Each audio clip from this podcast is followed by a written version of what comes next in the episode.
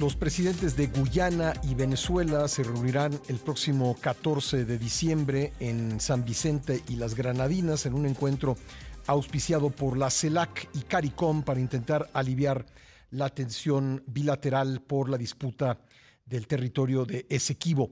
Vamos a hablar sobre este tema, tratar de entenderlo, ofrecer un contexto histórico con Ernesto Campos, embajador de México jubilado. Eh, embajador, le agradezco mucho que me tome la llamada. Muy buen día. Buenos días, Pascal. Mucho gusto de estar en tu programa. Cuéntenos cuáles son los antecedentes históricos de este territorio en disputa entre Venezuela y Guyana en el norte de, en el norte de Sudamérica. Bueno, eh, en 1899 se estableció un tribunal eh, pues, eh, internacional para eh, ver el reclamo de Venezuela y de la entonces Guyana Británica. En este tribunal participaron dos jueces británicos, dos jueces estadounidenses y fue presidido por un juez ruso.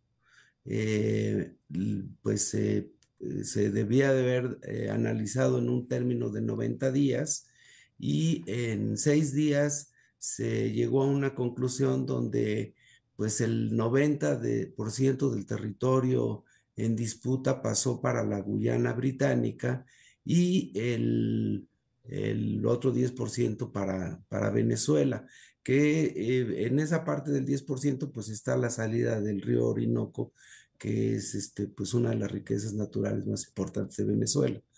Así es que bueno, pues eso sucedió el único venezolano que estuvo en ese momento allá, eh, pues eh, ya había mandado algún, mandó algún, una comunicación, pues señalando que, había irregularidades, eh, pero bueno, pues se dio el, fallo por unanimidad en ese momento y años después, quizás un par de décadas después, uno de los jueces estadounidenses señaló que había, eh, se había dado algunas irregularidades.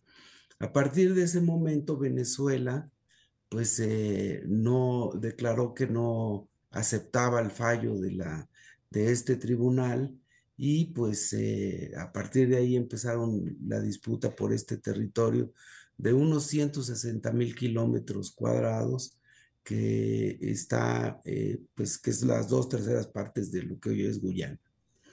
Eh, también hay un elemento importante, histórico importante que hay que eh, recordar.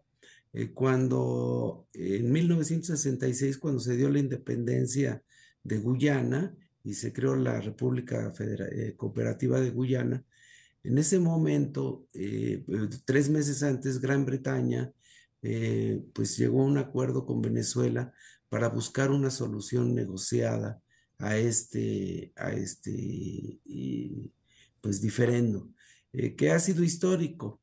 Y lo que es, eh, pues también importante destacar es que ciertamente en Venezuela existiría casi un consenso sobre el reclamo del Esequibo, no es una cuestión únicamente de, pues de, un color partidista de ahora, sino pues es este tradicional. Yo viví en Venezuela en los, eh, a principios de los años 90 y eh, eh, recuerdo los mapas de, Venezuela ya con una franja en diagonales que decía el Esequibo, el territorio en disputa por, eh, por la soberanía. Ahora, el hacerlo en este momento, en, un momento de dificultades económicas y políticas, también tiene un significado, ¿no? El hacer este reclamo, como lo está haciendo Venezuela pues me suena un poco a lo que hizo eh, Galtieri en Argentina durante la Guerra de las Malvinas. Es decir, era tal la, presión y la, situación complicada que pues eh, la Junta Militar Argentina pues lanzó la invasión a las Malvinas que es un reclamo, pues, donde hay consenso en, el pueblo argentino, ¿no? E, entonces, yo creo que esto es más o menos así parecido, y por eso vemos que el referéndum, esto, la consulta que hizo eh, el gobierno de Venezuela hace, un, hace poco más de una semana, pues, eh, pues tuvo un 95% de votos a favor. Aunque hay que señalar que eh, pues no fue una consulta muy participada. Eh, hubo una baja participación. En un principio el Tribunal Electoral allá venezolano dijo que había habido 10 millones de votos, pero contó cada una de las respuestas a las cinco preguntas.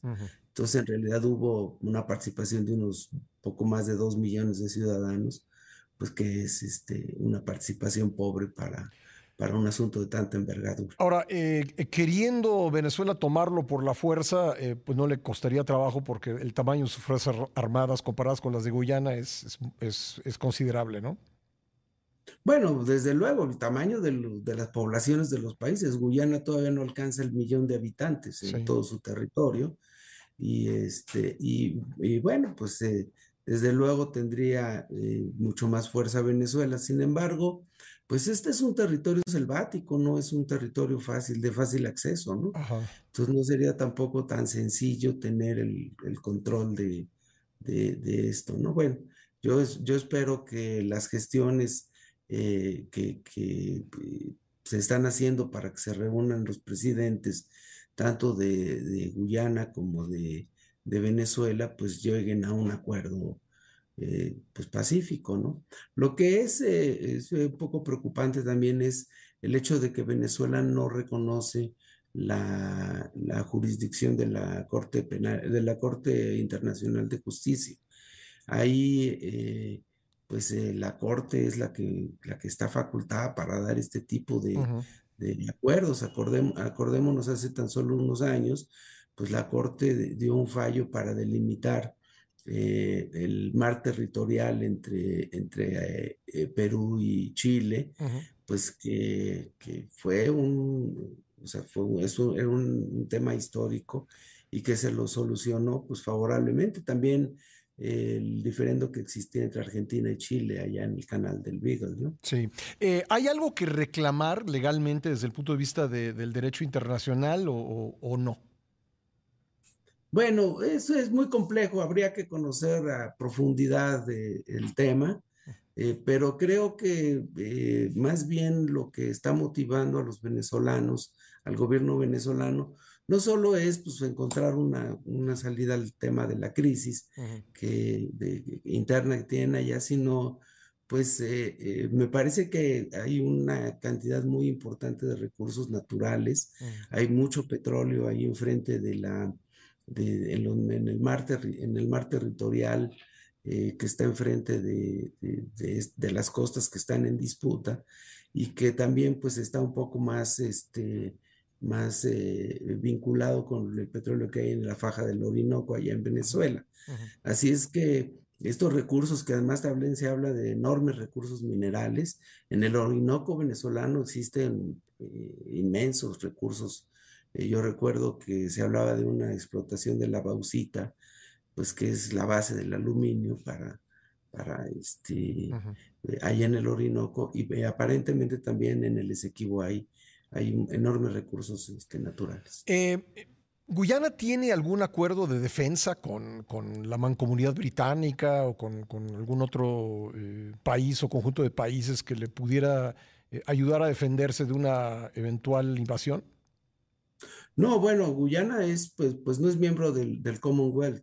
Entonces no hay, no, no, tienen este tipo de acuerdos que, tienen los países de la mancomunidad británica. Eh, sin embargo, pues sí hay dos actores ahí importantes que han tenido, eh, pues que, tienen un papel que desarrollar, que uno es Estados Unidos y el otro es Brasil. Y ambos, Estados Unidos, pues ha ha eh, intensificado pues, la presencia de miembros del Comando Sur ahí en la zona y Brasil también ha acercado, eh, pues eh, ha, incrementado el número de sus militares ahí en, en, su frontera con Guyana y con Venezuela. Así es que no es un asunto pues simplemente entre Guyana y Venezuela, creo que ahí habría una, una participación de otros países que, que bueno, pues es es eh, importante. También hay que eh, tener claro que Guyana pues tiene el apoyo del CARICOM y el CARICOM, aunque no tenga una fuerza militar grande, pues tiene una influencia política importante. son muchos votos en la OEA y, en la ONU, ¿no? y en eh, las Naciones Unidas, y además un acercamiento con África muy importante. Sí. Eh, por último, ¿qué, se puede esperar de estas pláticas en San Vicente y las Granadinas? ¿Puede salir algo bueno?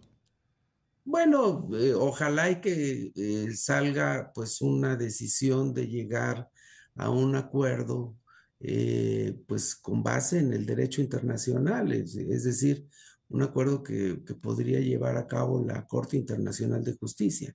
La Corte tiene experiencia y tiene pues eh, el equilibrio para poder hacer este tipo de cosas y eh, en fin, le tocará entonces a nuestro eh, compatriota Juan Manuel Gómez Robledo pues tratar el asunto. Sí. se, ha criticado mucho a, la OEA, varios, varios gobiernos lo han criticado, pero tampoco pues parece que, que, haya una, en CELAC haya una instancia de intermediación muy efectiva en esto, ¿no? Pues no, CELAC no es, eh, no está pensada eh, para este tipo de cosas, tampoco la OEA. En realidad, la OEA lo que ha hecho en el pasado es eh, contribuir un poco a, bajar la tensión en algunos lugares. Por ejemplo, hizo un trabajo importante entre, entre Belice y Guatemala, que, que, ayudó a México, contribuía para, para, este, para ayudar. Sí, porque Guatemala pensaba que Belice era su territorio, ¿no? Así es, así es. Por el tratado, el, tratado de límites con México, ¿eh? por cierto. Sí. Pues, embajador, interesante. Vamos a ver qué, qué, sale de esta reunión en San Vicente y, seguramente volveremos a, a, comentar este tema. Le agradezco mucho que me haya acompañado esta mañana en el programa. Con mucho gusto. Aquí estamos para, a sus órdenes. Gracias, el embajador Ernesto Campos.